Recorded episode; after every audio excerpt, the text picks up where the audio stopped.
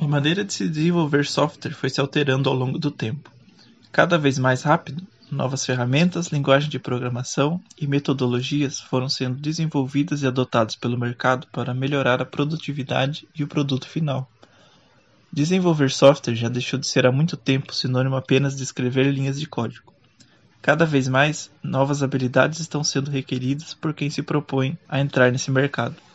Indo nesse sentido, como fica o papel da universidade em formar bons engenheiros de software? Aliás, o que se espera de um bom engenheiro de software? É para responder a essas e outras perguntas que hoje vamos conversar com o professor Marco Túlio Valente. Big Data. Aprendizagem de máquina. Inteligência artificial. Algoritmos. Informática. Teoria da computação. Robótica. Internet das coisas. Neurais. Segurança cibernética. Arquitetura de computadores. E muito mais aqui no podcast Ciência da Computação.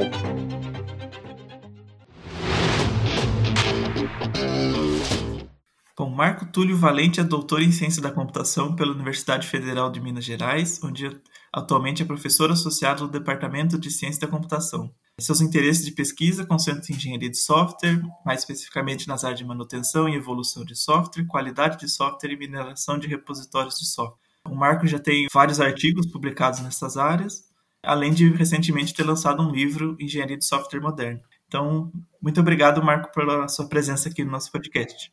É, eu que agradeço, Diogo. É um prazer participar do podcast de vocês. E eu já gostaria também, assim, inicialmente, já de, de parabenizar vocês por essa iniciativa, né, tão, tão louvável nesse momento que a gente está tá vivendo. E eu acho que é muito bom participar de um podcast assim que tenta divulgar né, as pesquisas, os trabalhos de, de professores e da Universidade Brasileira. É, eu que agradeço o convite. Muito obrigado. Bom, então para começar, entrando um pouco no tema do seu livro, é, antes a gente falar exatamente de, de engenharia de software moderna, acho que é interessante a gente falar o que é engenharia de software.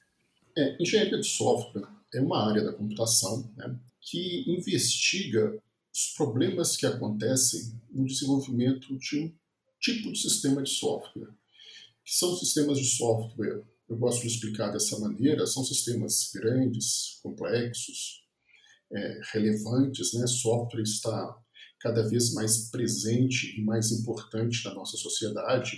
E software está ficando, então, relevante, mas também complexo, grande. Né? O software hoje ele é desenvolvido quase sempre em equipes, né? equipes não tão pequenas, equipes com, às vezes, centenas ou mesmo milhares de, de desenvolvedores, né?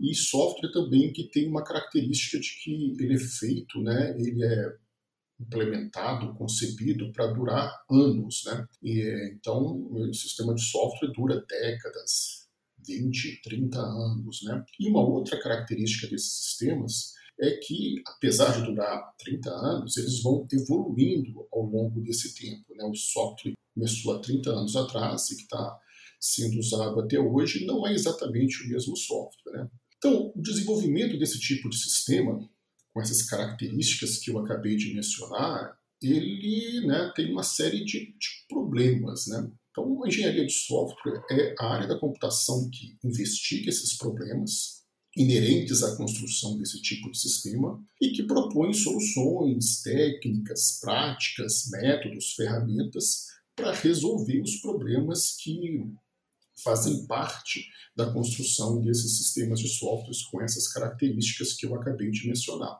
Então, é, é, é essa é a definição que eu, que eu mais gosto de dar para engenharia de software. E, a, e o que, que faz de moderno na engenharia de software? O que, que seria a engenharia de software moderna que você descreve no seu livro? Bem, essa, essa é uma pergunta é, bastante interessante que as pessoas às vezes é, me fazem, né?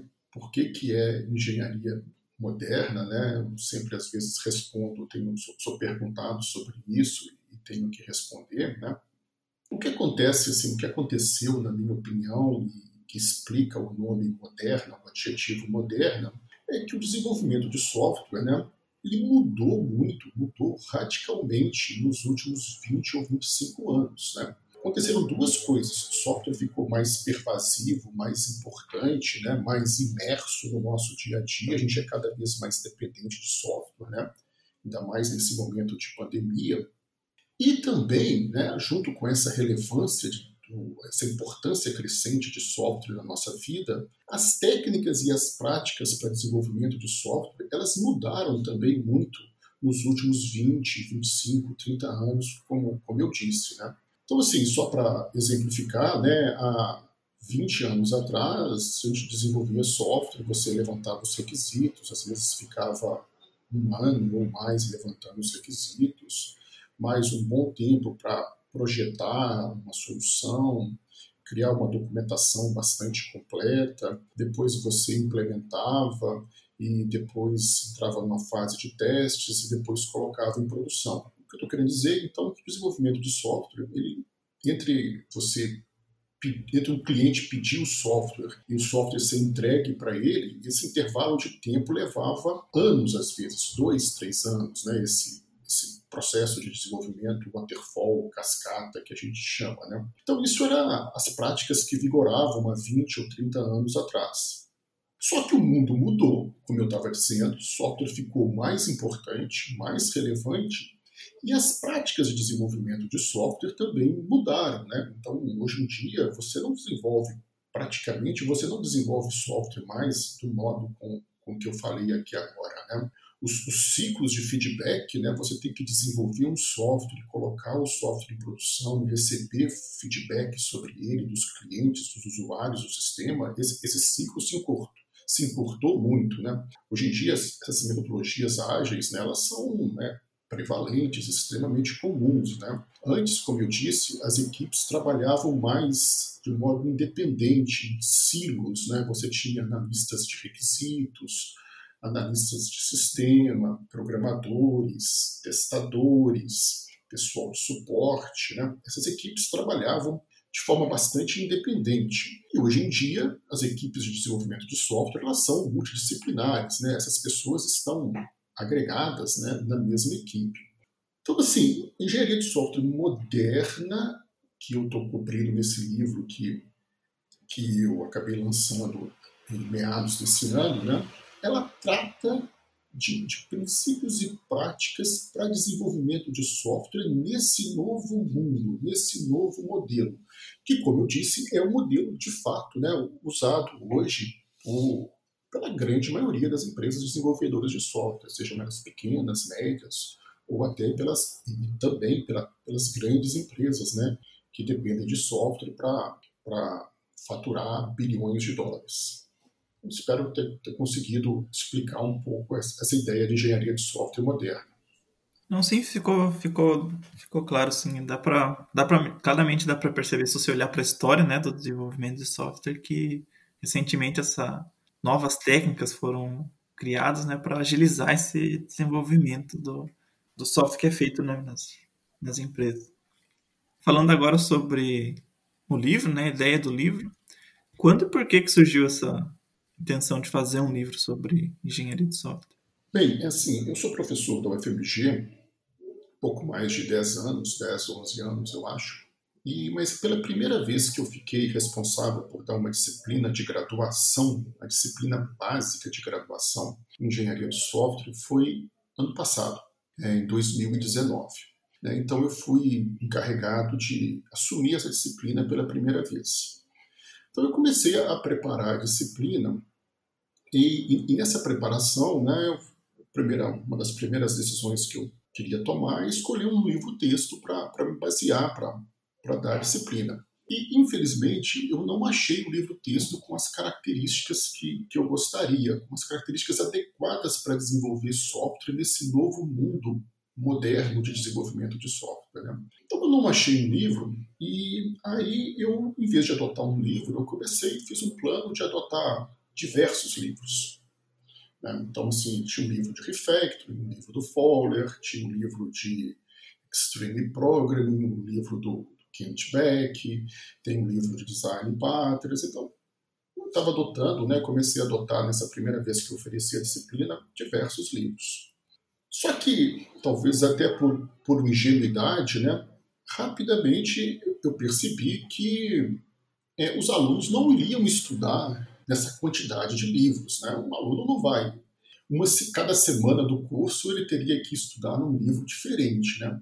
Então acabou que aconteceu o seguinte: eu tive que preparar muitos slides, né, muitos slides para cobrir o material que, que eu gostaria de tratar na disciplina. É, não tinha um livro-texto, tinha diversos livros, como eu disse, e tinha essa grande quantidade de slides que eu preparei.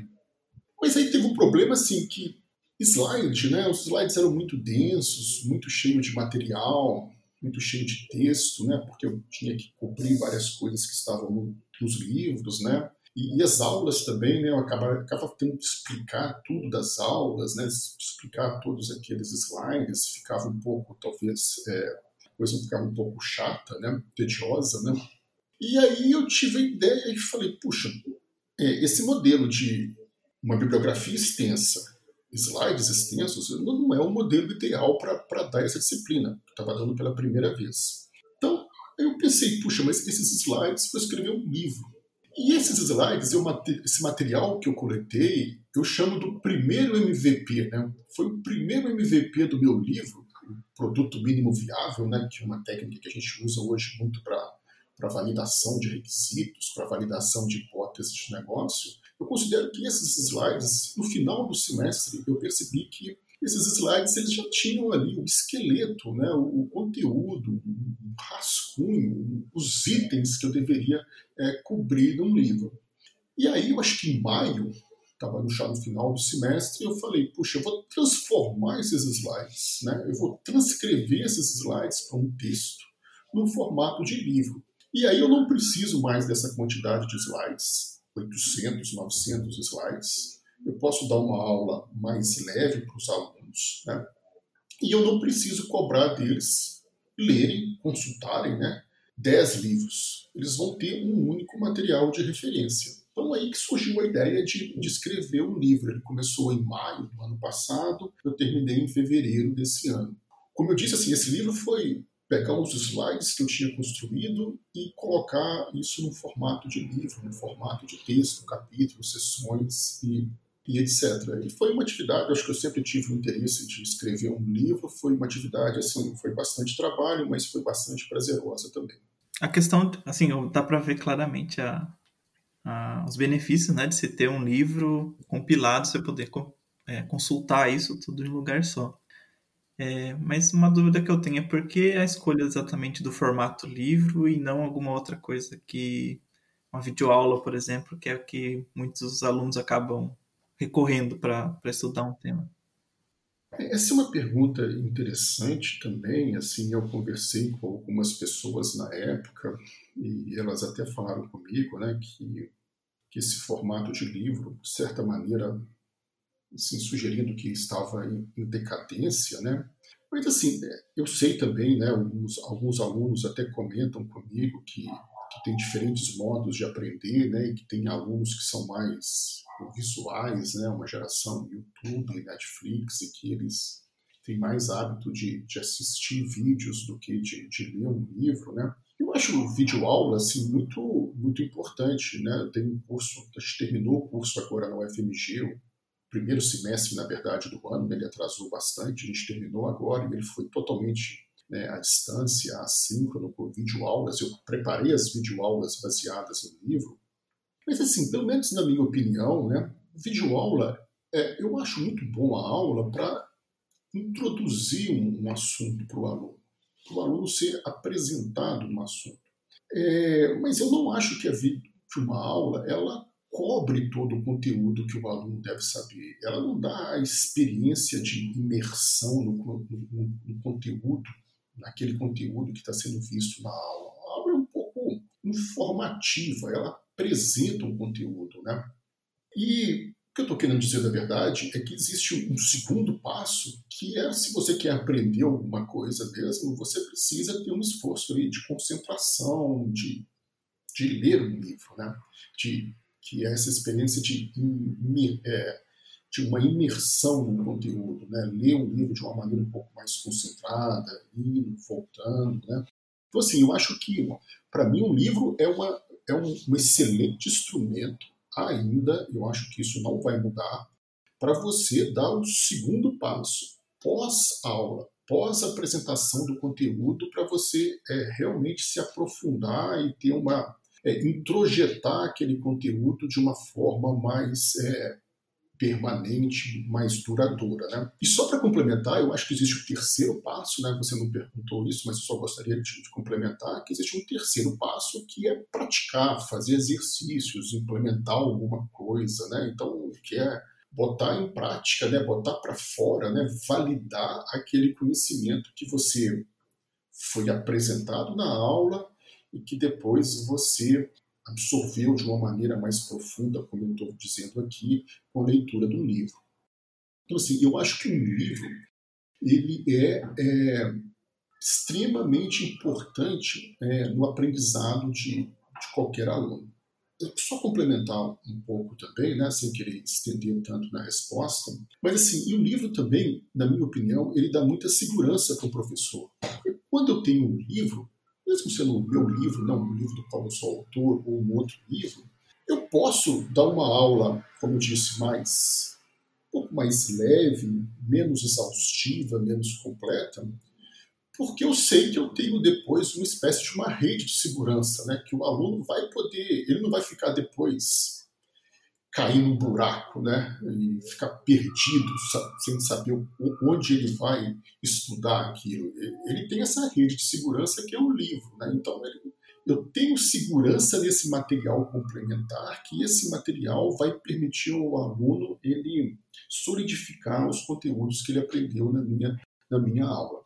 Acho que eu aluguei um pouco na resposta, mas a ideia é que, para mim, é essas coisas são complementares: aulas, livro e exercício. A resposta foi bem completa e eu concordo 100% com você. Eu, eu também gosto, eu gosto desse formato de videoaulas, de, quando eu recorro para o YouTube, mas é para uh, ah, algum conhecimento mais superficial que eu quero mais rápido. Por exemplo, eu quero configurar um, eu quero configurar um software, eu prefiro olhar uma videoaula e entender passo a passo como que ele fez isso.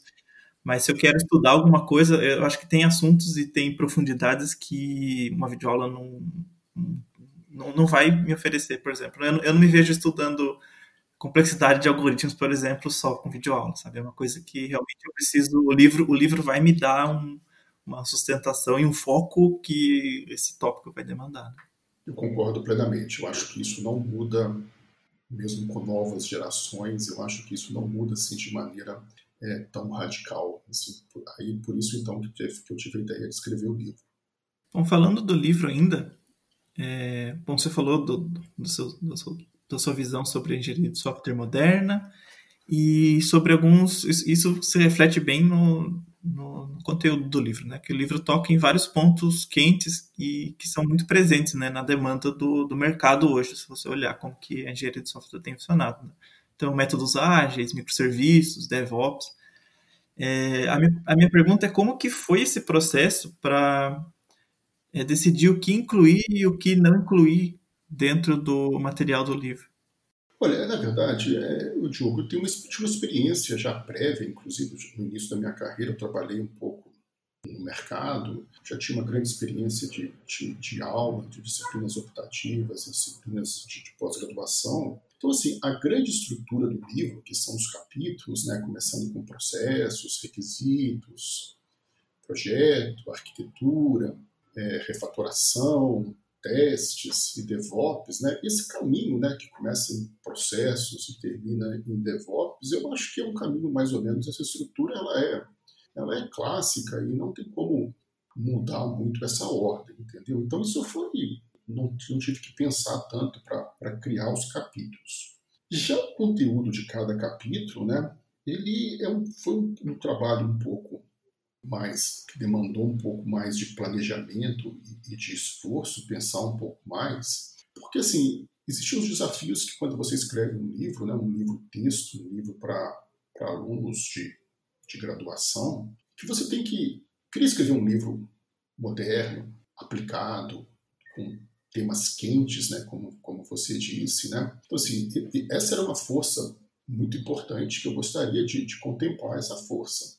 Agora, por outro lado também, existe uma segunda força que, assim, esse é um livro de graduação, né? A gente quer, a gente quer ensinar os, os princípios, os fundamentos, as técnicas mais básicas de engenharia de software. Né? Não é um livro de tecnologia, de um framework da moda ou de uma linguagem. Né? Então, a gente tem que concentrar né, é, desafio que existe na formação de um aluno, principalmente no nível de graduação, que é a gente formar o aluno nos conceitos atemporais, né? aqueles que vão continuar valendo por um bom tempo depois, né? para ele não ter que voltar rapidamente para porque o que ele aprendeu né, foi uma coisa muito robotizada e ele ficou um profissional depois é, rapidamente defasado. Né? Então, assim, escolher esses assuntos que eu chamo de atemporais e apresentar eles de uma maneira assim objetiva para não ficar muito extenso também, né? Isso foi um desafio, entendeu?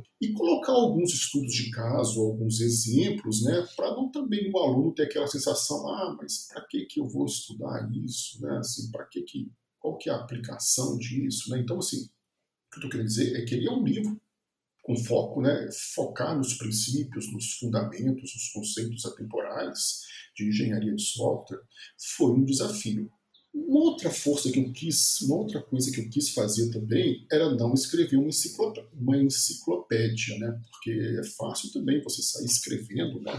Às vezes é mais fácil você escrever um livro de 600 páginas, 700 páginas, Pode parecer estranho isso do que escrever um livro de 400 páginas, 395 páginas, como, como é o caso do Engenharia de Software Moderna. Né? Então eu queria escrever um livro assim, cobrindo várias coisas, mas compacto, entendeu? É não verboso e tratando da, das coisas fundamentais, mas de uma maneira ágil, digamos assim, né? sem ser um livro muito porque talvez isso não, não, não, vai atrair tanto, né? não vai engajar tanto um aluno de graduação. Eu considero que meu livro é um livro é, relativamente compacto, né? apesar de ter 395 páginas, eu, eu, tentei ser bastante objetivo na linguagem né? e ter uma linguagem também formal, mas não uma linguagem chata, né? uma linguagem mais, mais fluida. Bom, ainda falando sobre. a gente conversou bastante sobre o livro né? e a intenção sua de dar complementar a aula, de como que eu vou poder passar um, um bom conteúdo para os alunos, né, que vocês estão formando aí na UFMG. É, mas uma pergunta que eu, que eu gostaria de fazer agora é no sentido de que características um bom engenheiro de software poderia ter, né? No sentido de, de o que seria desejável que ele soubesse fazer e, e também aproveitando, né, qual seria o papel da universidade, né, na formação desse, desse engenheiro. Pois é, é, essa é uma reflexão constante que eu estou fazendo, quase que diária, né, desde, desde o início do ano passado, né, como, como formar um bom engenheiro de software, qual, qual o papel da universidade. Né? Eu até escrevi um pequeno artigo sobre isso, está no site também do livro, que eu acho que existem diversos desafios. Não, não é uma tarefa fácil. Tá? Eu acho que é, engenharia de software é uma área né, importante, bastante demandada, mas a formação de um engenheiro de software em nível de graduação, ela é desafiadora. E, e nesse artigo, assim, eu classifiquei esses, tentei estruturar um pouco os meus pensamentos, e eu disse que existem desafios em três eixos principais, e depois um quarto eixo. Esses três eixos é a formação conceitual, nesses princípios, técnicas, atemporais que eu disse, é muito importante, né? Esse é o papel do livro, né? Esse é o papel né, central, né? Um papel importante do curso, não diria central. Então você tem esse desafio de, de dar ao aluno os conceitos básicos da área. O segundo desafio muito importante, que hoje é uma coisa extremamente demandada, né? É a formação comportamental, habilidades sociais, comportamentais, soft skills. Né? Como eu disse antes, né, hoje software é uma coisa é, desenvolvido por equipes, né? É um, é um, trabalho em equipe, é um time, né? E não existe mais aquele engenheiro de software que senta sozinho e faz o software, né? É, sozinho na máquina dele. Então, assim, tratar essas habilidades comportamentais no curso, elas são extremamente importantes e eu acho que existe um desafio sobre isso, né, que a gente deveria refletir um pouco mais de como tratar isso. Talvez isso não seja específico de um curso de engenharia da disciplina de engenharia de software, ser uma, preocupação mais transversal, né, numa grade curricular de, de um curso de computação.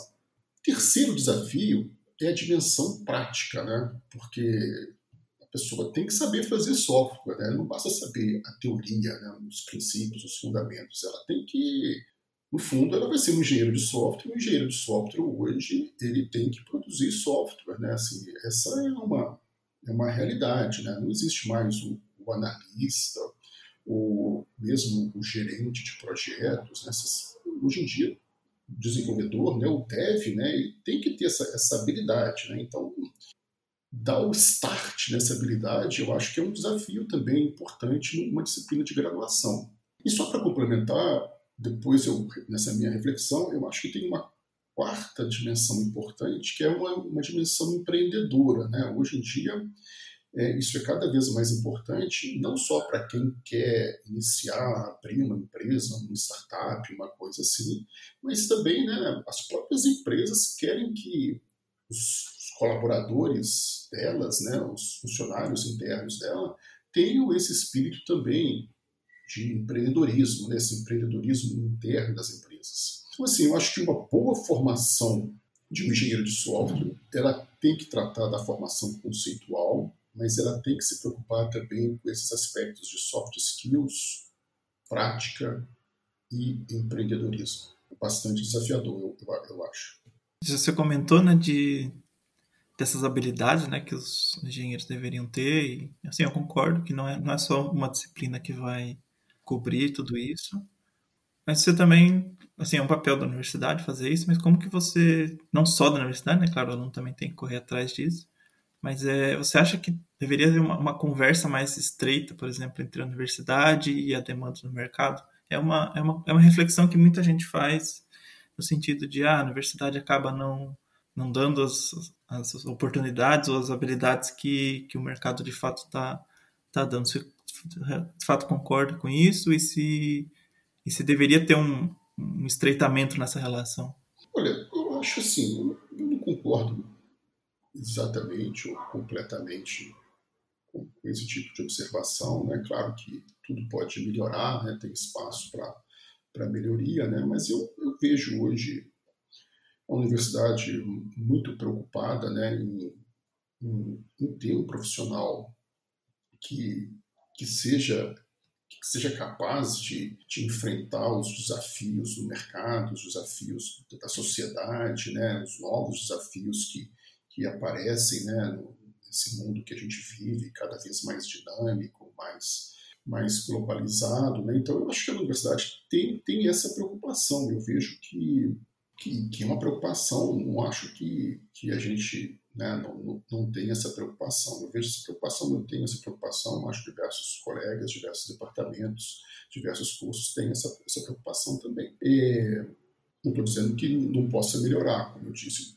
tudo, tudo, né, tudo existe sempre espaço para a gente aperfeiçoar isso. Por outro lado, assim, acho que a gente tem que entender, né, como eu disse, que a universidade tem, grande, tem essa grande preocupação de formar o aluno para hoje, para amanhã, para daqui a 20, 30, 40 anos. Né? Então, assim, a gente tem que entender um pouco isso, né? essa formação né? É, permanente do aluno, né? essa, acho que é o tempo que o aluno tem, né? o momento da universidade é o momento do aluno é, dominar esses conceitos né? de engenharia de software, de todas as áreas, né? de todas as outras disciplinas, é o momento dele, dele é o momento que ele vai ter na sua carreira, na, na sua vida, né, para aprender essas coisas mais básicas e mais fundamentais, né? até de pensar, pensamento crítico, análise crítica, né? essas habilidades, né? elas são desenvolvidas na universidade, né? que às vezes não está preocupada só, não é um curso né, para atender uma necessidade muito específica e muito com uma duração muito bem definida. Né?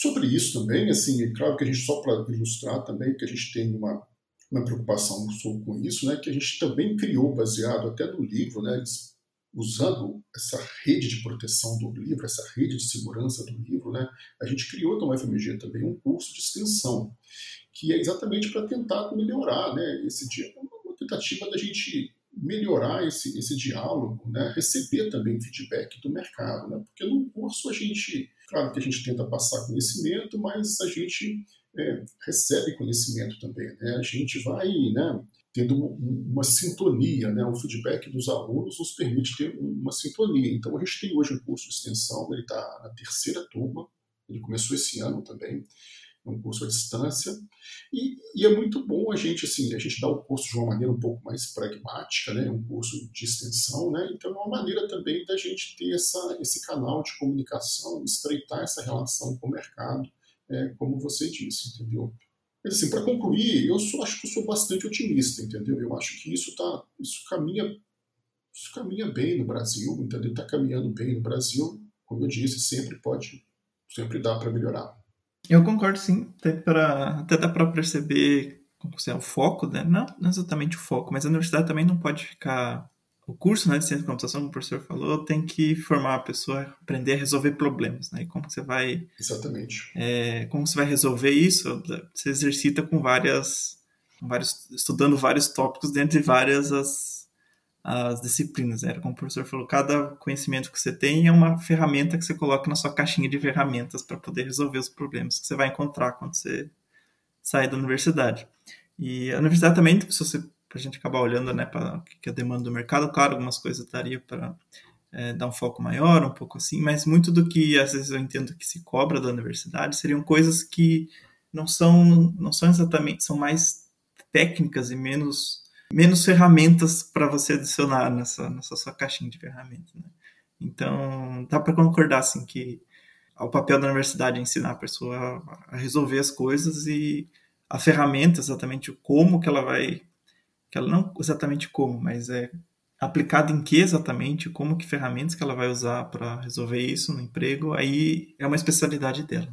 Só, só para complementar, eu acho assim que uma ferramenta temporal, que ela tem um tempo de vida, talvez não seja um grande objetivo de um curso universitário.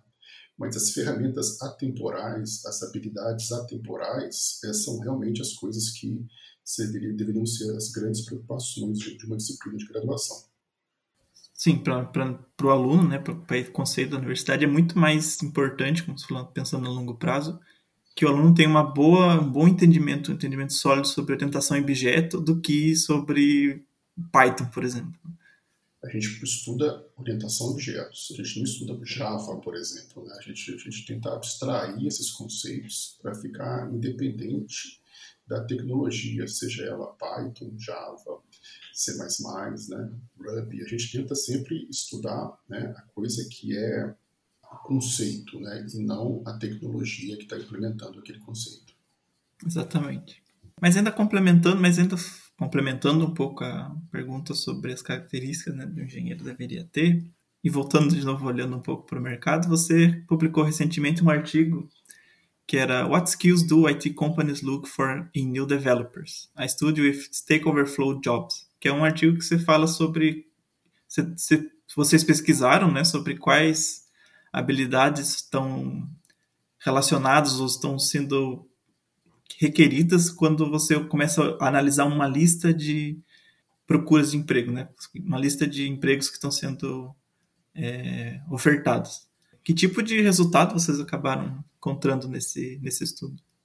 É muito, muito interessante a pergunta, é, até porque é um artigo que a gente acabou, que acabou acabou de ser aceito. Né?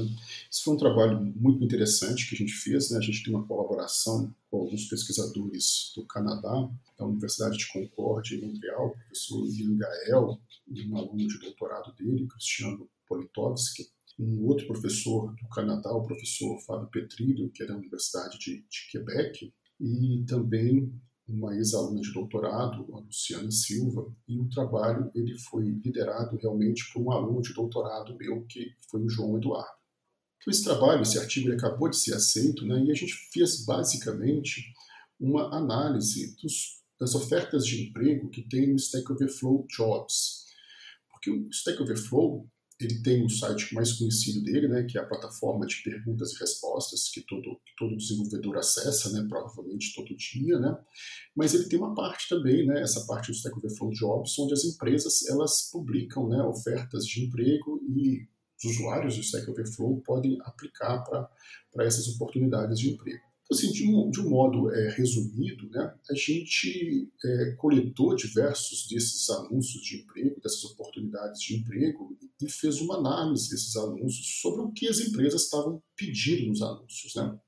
E o interessante é que a grande conclusão desse artigo é que hard skills e soft skills são importantes. Né? Então, assim, as empresas querem essas duas coisas. Né? Não é só hard skill, mas também não é apenas soft skills. São, são as duas coisas. Né? Então, assim, hard skills, linguagens de programação, frameworks, dependendo da posição, banco de dados, dependendo da posição, uma, uma biblioteca de, de mineração de dados, de machine learning, né? Esses, dominar essas tecnologias é importante. Hard skills são demandados em ofertas de emprego. Né? A gente não pode achar que isso não, não é importante.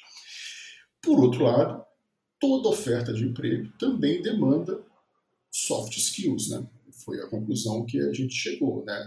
Soft skills, colaboração, comunicação, trabalho em equipe, trabalho em time, capacidade de comunicação escrita, capacidade de comunicação verbal, capacidade de raciocínio crítico, capacidade de, de cumprir prazos, responsabilidade de cumprir prazos. Né? Então, esse artigo ele meio que apoia muito aquilo que eu comentei antes, né? de que a gente tem uma formação conceitual e prática, que vamos dizer que são os hard skills. Né? Os hard skills é uma combinação de conceitos e de práticas ou tecnologias, mas essa, essa formação social, comportamental, emotiva, né, ela também é muito importante. Então foi um artigo que a gente fez meio mais para tentar assim é, lançar números, né, sobre essa é, essa a importância de combinar esses dois tipos de, de skills, né. As empresas elas estão demandando profissionais que, que tenham uma boa combinação, uma formação sólida, que entreguem resultados nessas duas dimensões de hard skills e soft skills. Bom, esse foi um do, dos artigos né, que você produziu né, recentemente. Tem, bom, você faz parte do laboratório né, de pesquisa em engenharia de software aplicado do, da, do Departamento de Ciência e Computação da FMG.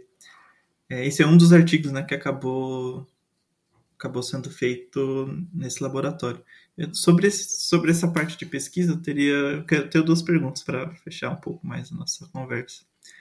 Que é, bom, quais, se, se procurar, se ir para o lado da pesquisa, seja um IC, um mestrado, um doutorado, é uma boa oportunidade para desenvolver essas habilidades o professor comentou, soft skill, alguma coisa para que você chegou a descrever para do, do, que seria uma característica de um bom engenheiro de software, como pensar como um bom engenheiro de software. Se ir para esse lado de pesquisa também agrega nesse sentido. Para complementar, quais tópicos de pesquisa você estuda, né? Nesse, vocês têm nesse grupo de pesquisa? Olha, é, de fato, né, a gente comentou muito aqui sobre essa atuação que a gente tem na área de ensino, né? Foi a pauta principal aqui, né? Motivada pelo livro. Mas a gente tem também né, uma, um grupo de pesquisa já bastante estruturado na UFMG, já tem 10 ou 11 anos, que é o Grupo de Pesquisa em Engenharia de Software Aplicada, que a gente chama a SERG, que ele é um grupo de pesquisa vinculado a um laboratório da UFMG, que é o Laboratório de Engenharia de Software é o LabSoft. Então a gente tem uma SERG, que é o grupo de pesquisa, e o LabSoft, que, que é o grande laboratório. Né? E, e, nesse, e nesse grupo de pesquisa nosso, a gente tem diversos gente tem também um braço né, de, de não só de ensino, mas a gente tem também essa atuação de pesquisa. Né? E nesse grupo, a SERG, a gente tem, além de diversos alunos de doutorado e de mestrado, a gente também faz parte desse, desse grupo, o professor André Ora, né, que também é um professor da área de engenharia de software do DCC. Nós temos um outro professor também, que é o professor Eduardo Figueiredo. Então, assim, de forma resumida, né, a gente faz pesquisas no ASERG em dois, duas grandes linhas numa área de refatoração e qualidade de software. A gente se preocupa muito com aspectos assim de qualidade de software, manutenibilidade, é, arquitetura, modularidade, construção de boas APIs, né? ferramentas para suportar isso, ferramentas para detecção de refactoring, por exemplo, para detectar refactors que são realizados por, por desenvolvedores. Então, isso é, é, essa área de refatoração e qualidade de software. A gente recentemente desenvolveu também uma série de pesquisas assim sobre boas, sobre práticas e técnicas para desenvolvimento de sistemas de código aberto, open source, sistemas que são desenvolvidos no, no GitHub. Né? Então, a gente estudou práticas que são usadas para a organização dos times, é, características de popularidade dos projetos do GitHub, aspectos de sustentabilidade e de saúde desses projetos open source. Né? Foram, a gente tem trabalhos recentes nessa linha também, diversos trabalhos recentes nessa linha de, de desenvolvimento de sistemas abertos. Então, assim, sobre a sua pergunta, a importância de iniciação científica e de mestrado, né, ou mesmo doutorado para para a formação de um bom engenheiro de software, né? eu acho que certamente é importante. Né? Se, o, se o aluno, por exemplo, tem mais interesse em engenharia de software, se o aluno de graduação faz uma iniciação científica, então ele pode se aprofundar em algum aspecto que ele quer ter um conhecimento melhor, né? um conhecimento acima daquele que foi dado na disciplina. Por exemplo, um conhecimento sobre testes, um conhecimento sobre revisão de código. Ele pode trabalhar nisso e isso vai melhorar, né? vai, vai, vai, vai dar a ele uma formação mais sólida. Pode se aprofundar em tema de iniciação científica. De certo modo, isso vale para o mestrado também. Né? O mestrado tem assim, a característica de você é, também né, se debruçar num assunto, melhorar a sua capacidade de, de estruturar uma pesquisa, de desenvolver seu raciocínio, a sua capacidade de, de análise crítica, né, com uma duração um pouco maior do que uma iniciação científica, né? então o mestrado ele é, é pode ser uma oportunidade também, né? O mestrado, ele, eu acho que ele é, é um, um aspecto importante na formação de certos engenheiros de software. Assim, para concluir, né, o doutorado, acho que principalmente no Brasil, é claro que a gente tem doutores trabalhando em empresas, né? Tomara que isso é, fique até mais comum no Brasil, no exterior a gente tem já já é um pouco comum no Brasil, né? É menos comum, embora exista, né? Mas o doutorado, talvez aí o, o, aluno, né, quando um aluno quer fazer doutorado comigo, normalmente eu já começo a explicar para ele, né, que, olha, doutorado é meio uma encruzilhada na sua carreira, né? Se você quer ir para, digamos, para o mercado, ser engenheiro de software, pense bem se se vale a pena você fazer um doutorado. Se você quiser não, não que não possa fazer, talvez possa fazer, mas tem que pensar bem, tem que planejar bem. Se você quer ir para uma carreira acadêmica, ser professor, ser pesquisador, aí o doutorado realmente, ele, hoje em dia, eu diria que ele é quase que imprescindível, né, esse caminho do, do doutorado. Então, assim, eu acho que sempre tem, claro que não precisa parar na graduação, né, tem essa, sempre essa, essa continuidade né, dos estudos, seja iniciação científica, mestrado ou doutorado.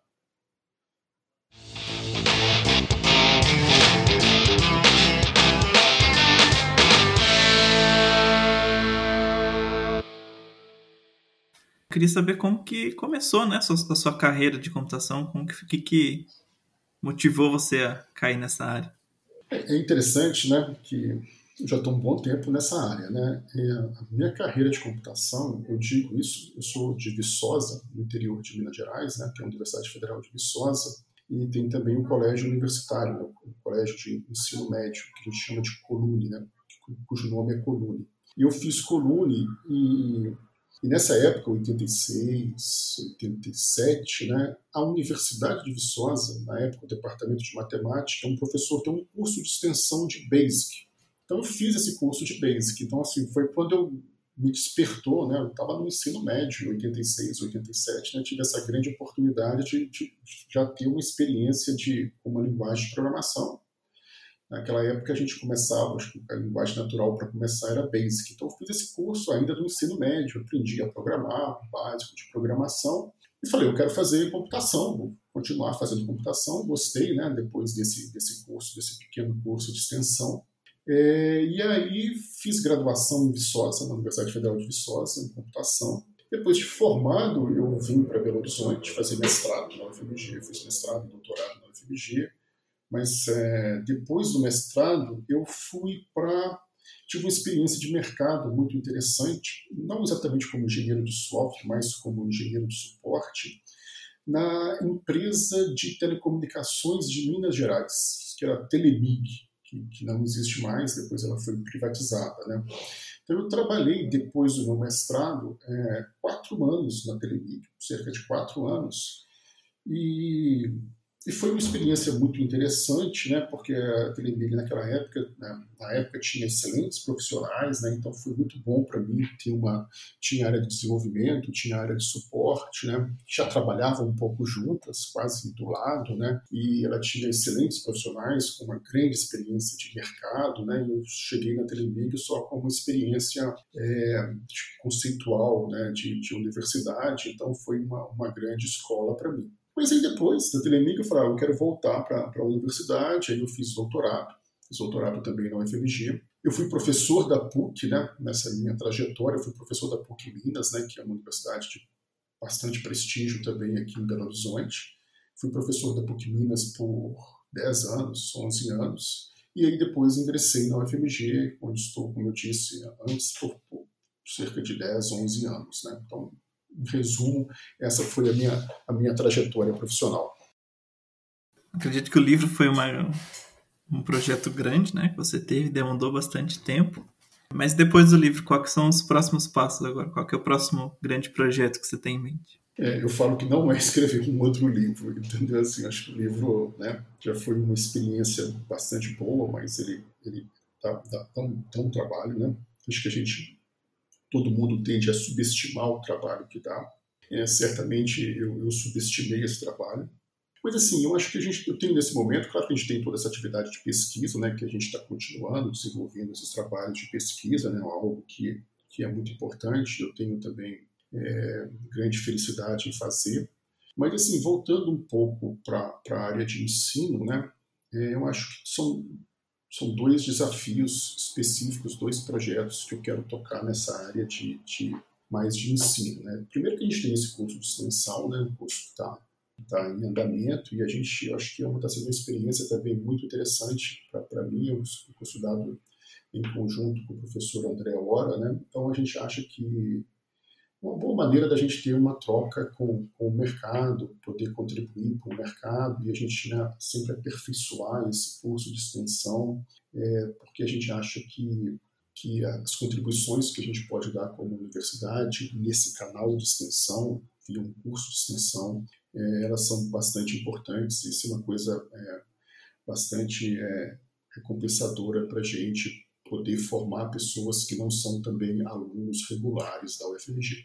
Tem uma outra linha também, né, que é que é aquela, naquelas dimensões da formação de um engenheiro de software que eu falei, né, que é a formação conceitual, a formação comportamental e a formação prática.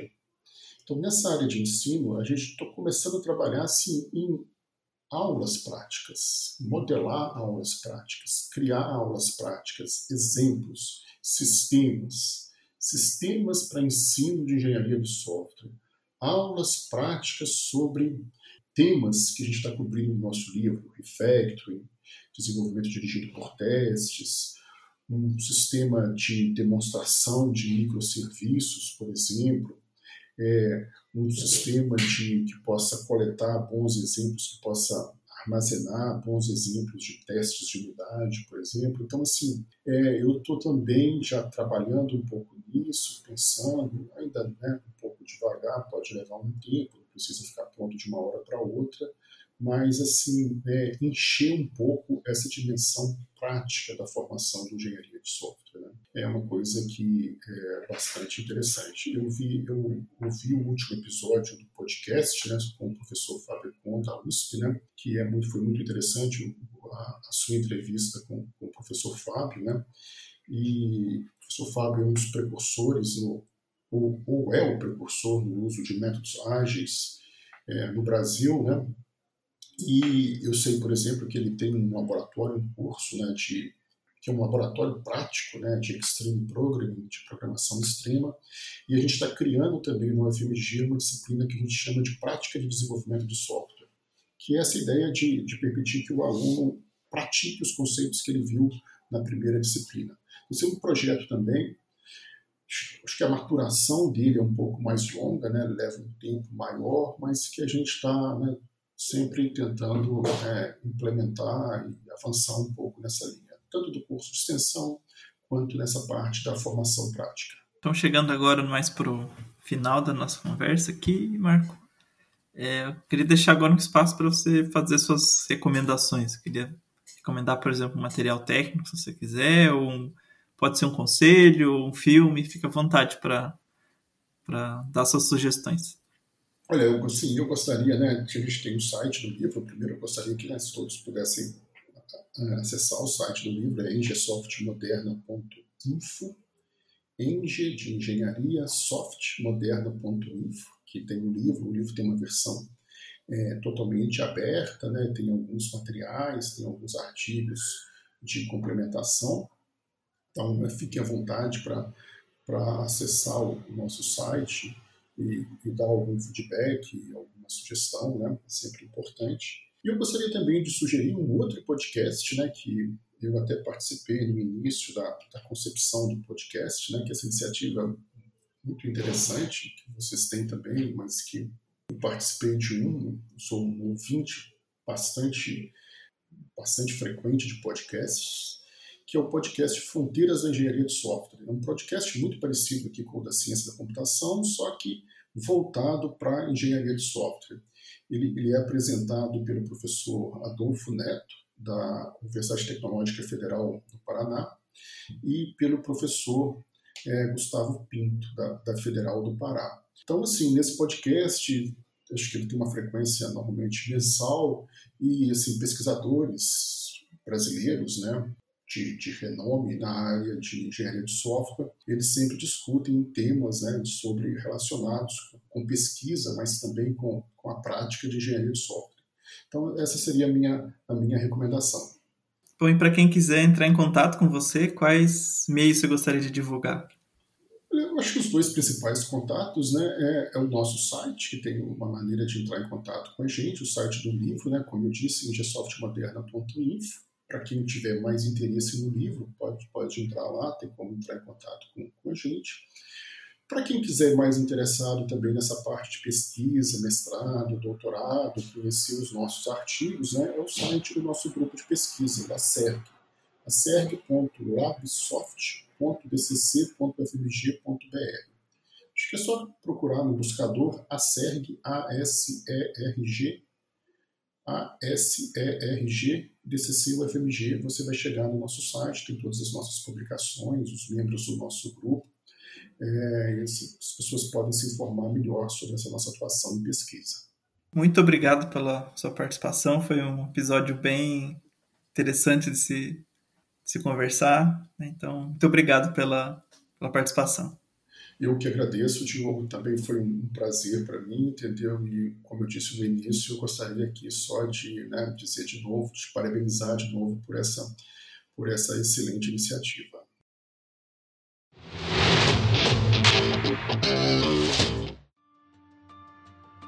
E não se esqueçam de nos seguir nas redes sociais, Facebook, Instagram e Twitter, arroba ComputaçãoCast. Nos vemos no próximo episódio.